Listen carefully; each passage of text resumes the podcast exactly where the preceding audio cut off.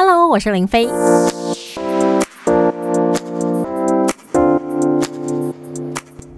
继续回到生活啊，Go Go，我是林飞。我们现在呢跨海连线到人正在美国加州的 Kelly。Hello，Kelly，Hello，跟我们隔了一个太平洋的 Kelly，在阳光之州加州。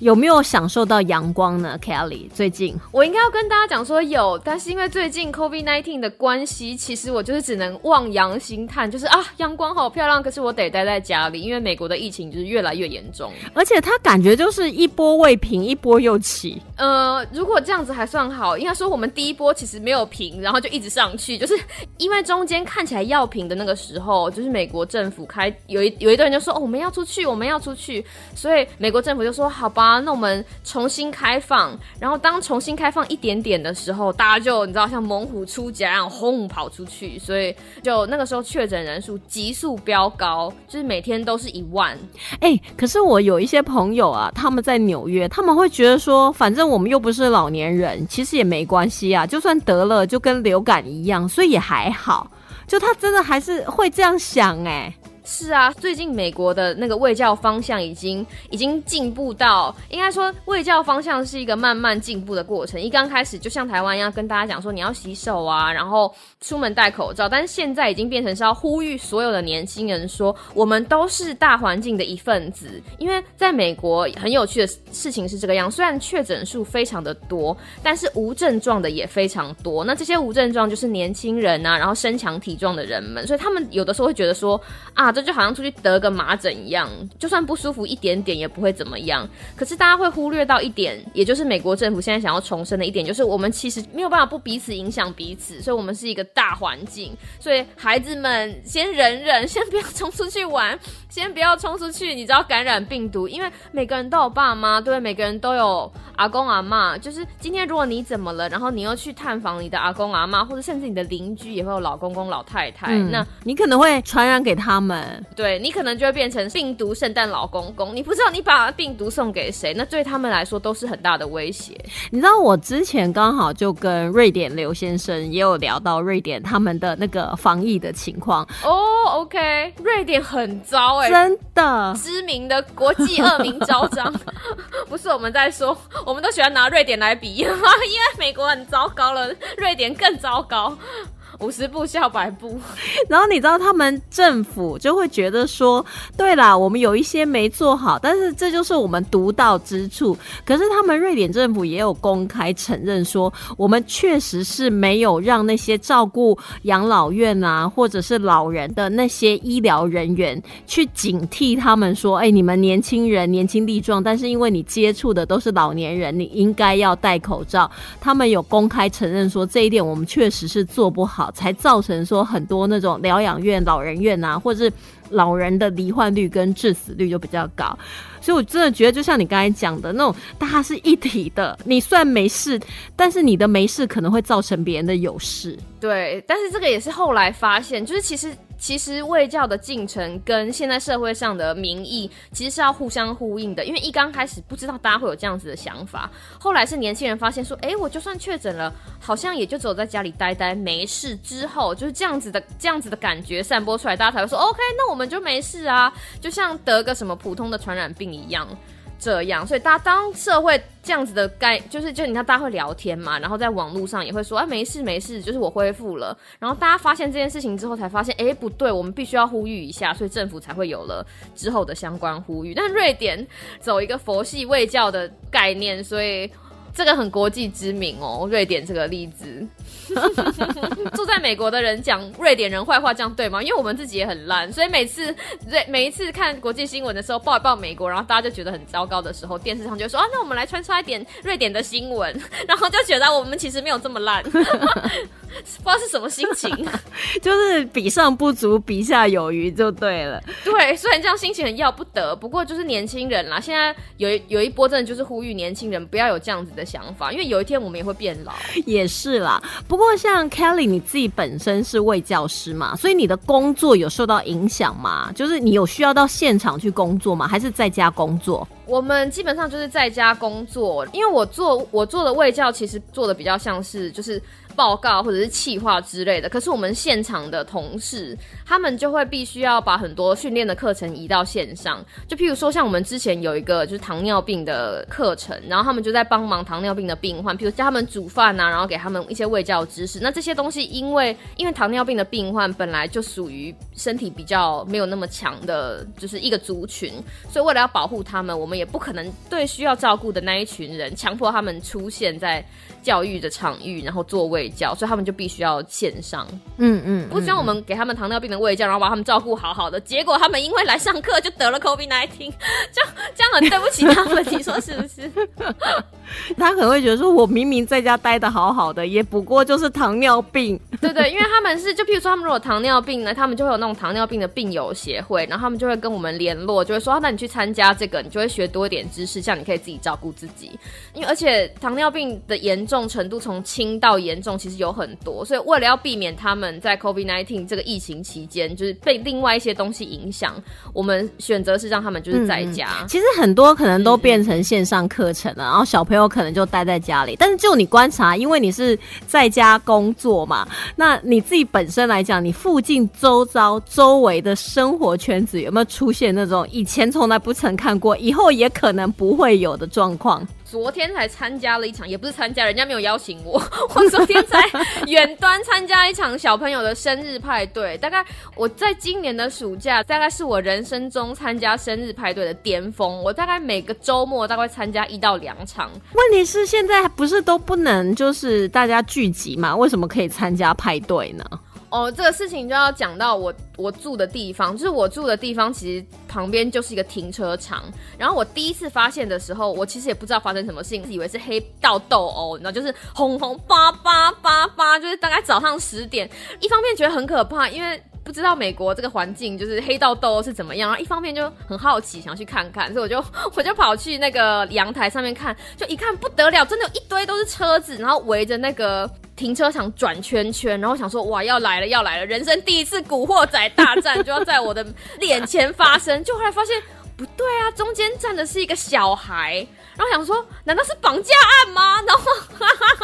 后来我才发现不对。认真的看才发现，哦，那天有一个小孩生日，然后呢，大家想要帮他庆祝生日，但是因为现在我们每个人都要戴口罩，都要维持社会距离，所以家长们就想出了一个很特别的方法，就是到停车场。所以那天就是一直一直有车进来，我记得大概我第一场看到大概有十五到二十辆车。哎，所以那个小孩就是站在那个停车场的那个中间，然后车子这样绕着他，给他礼物或是跟他祝福吗？不行不行，没有办法给礼物，因为要有那个要我们要想想看。国庆日阅兵的状况，这样才会比较好。那个小孩就站在站在那个停车场的中间，然后他戴了一个那种然后寿星帽，就是那种尖尖的，然后他手上还拿了一个就是他妈妈帮他做的那个板子，就是今天我生日，他就站在那边。然后他妈妈好像妈妈也戴口罩站在旁边，然后拿彩球，所以。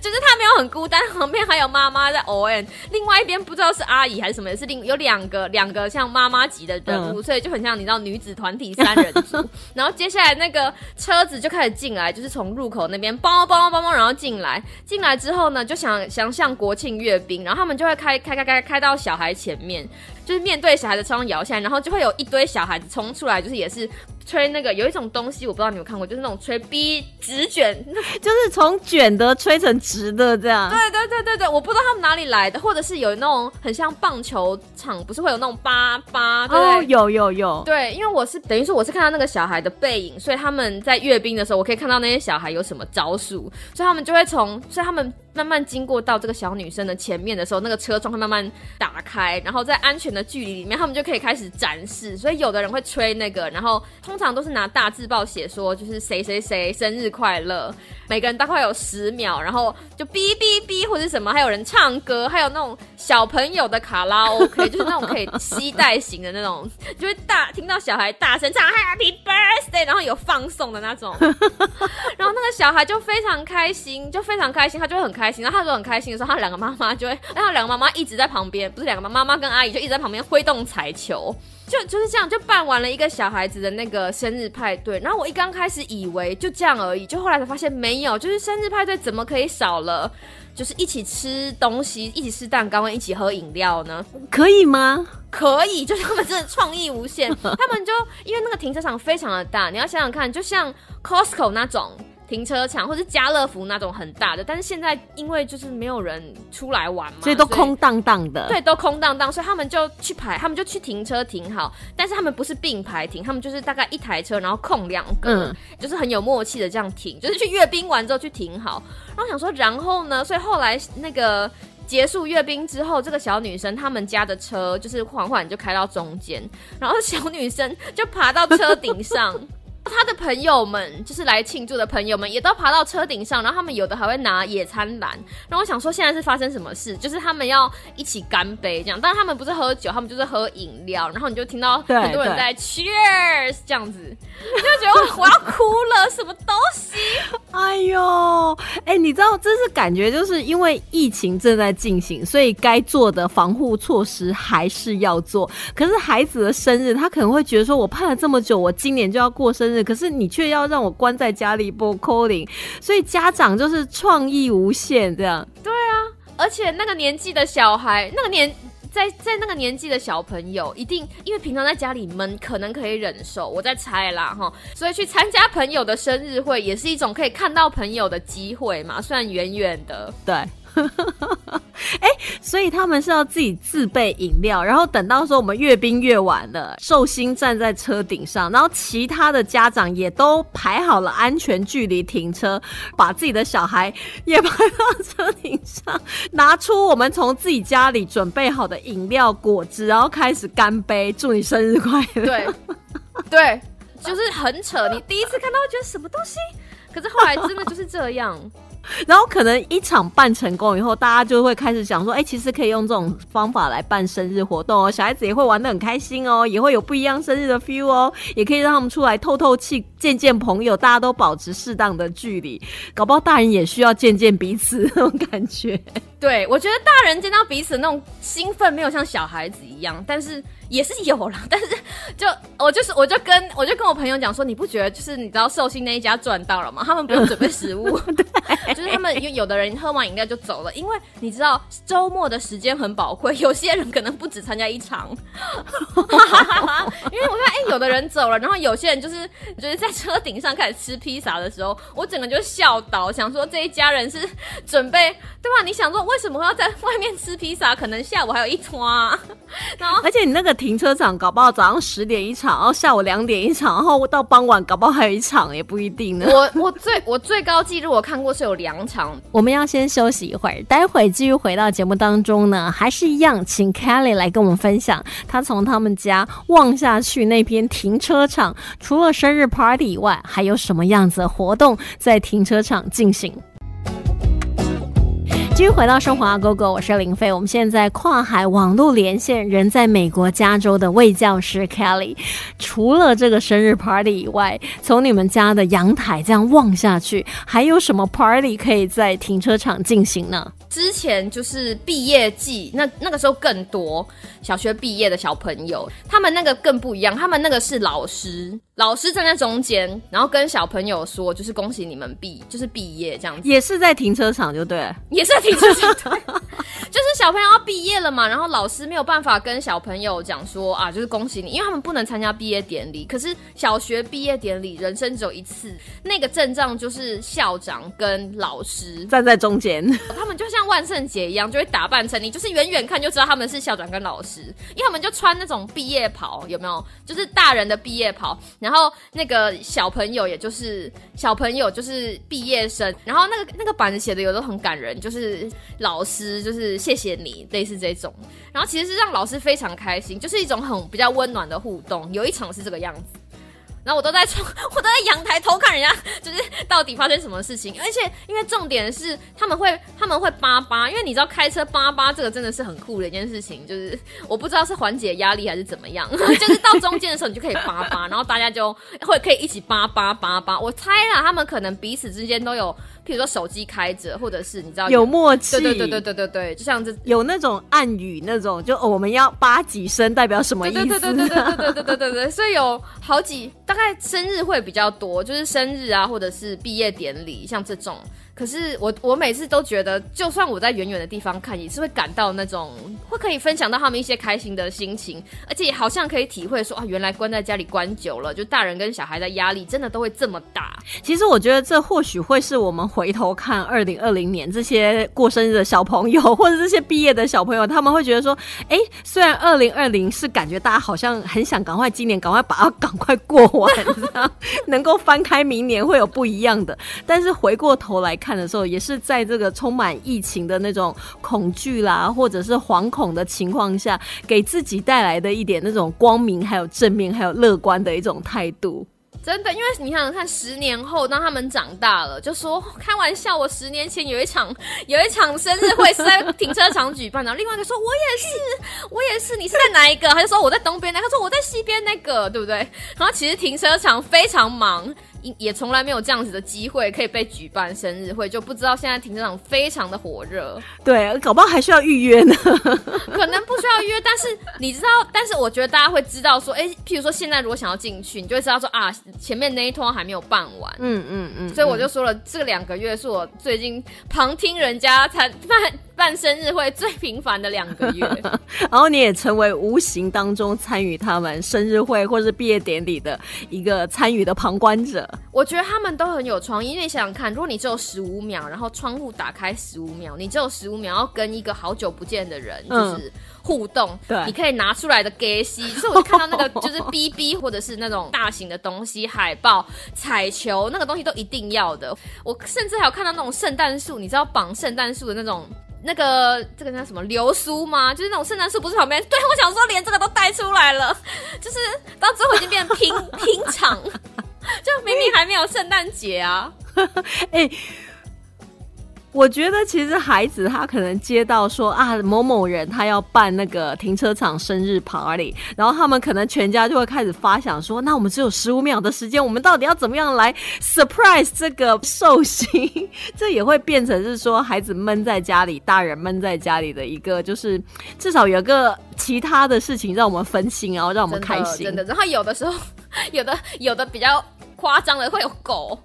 狗，然后你就听到那个那一整只狗就呜呜呜一直叫的那种也有，所以大家就是别出心裁。我觉得是在这波疫情之下，让我感到还蛮还蛮温馨的一个事件啦。对对对，但感觉起来的话，就是觉得没有关系，就是在怎么样的情况下，生日还是可以过的。我们我们还可以，对对，我们还可以自得其乐，还。还是有一些事情可以庆祝的感觉，还不错。不过，在美国的疫情是真的是比较严峻哦，所以身为卫教师，你们也辛苦了。美国人其实从这一次才开始学会戴口罩。他们也慢慢了解到戴口罩的重要性，而且其实有的人会觉得很闷，因为美国人从我觉得这个是民族性，他们喜欢户外运动，他们喜欢跑步，所以光想到跑步让他们戴口罩这件事情，就是一件很崩溃的事情，就闷死了。对啊，对啊，所以他们也在慢慢的习惯这件事情，慢慢了解到这件事情的重要性。嗯嗯，就是他们需要一点时间，不像台湾，我们在 SARS 那个时候已经被训练到，就是马上口罩戴起来。对对对对对，就是这个事情已经变成一个反应，根本不用。教对对对，我就先。可是美国人不一样，你要慢慢的告诉他为什么我们要戴口罩。你戴口罩，而且戴口罩，我们都。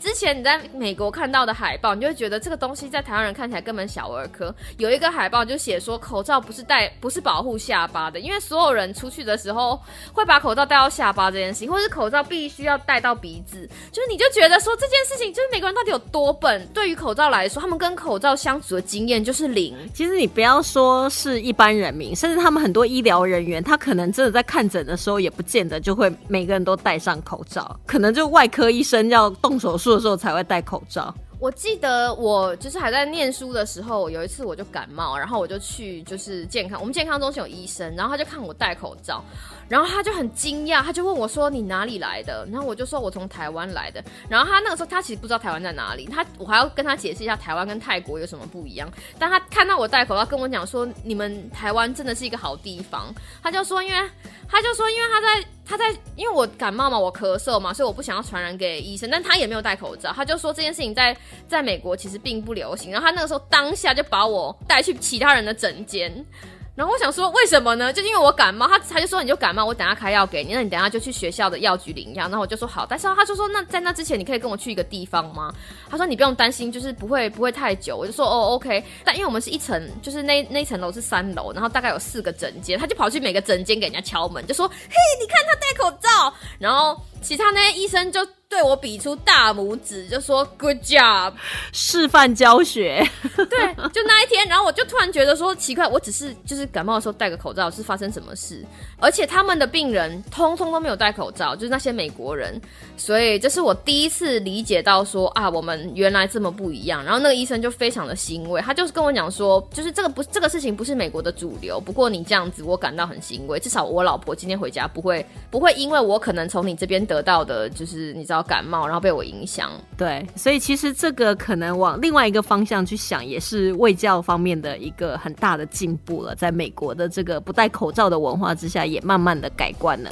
所以其实我相信这一年都是给全世界的人很大的一个震撼教育。今天我们也很高兴能够跟在加州的卫教师 Kelly 连线，然后得知的那个停车场生日 party 这么这么有趣的事情。谢谢 Kelly，谢谢，不客气。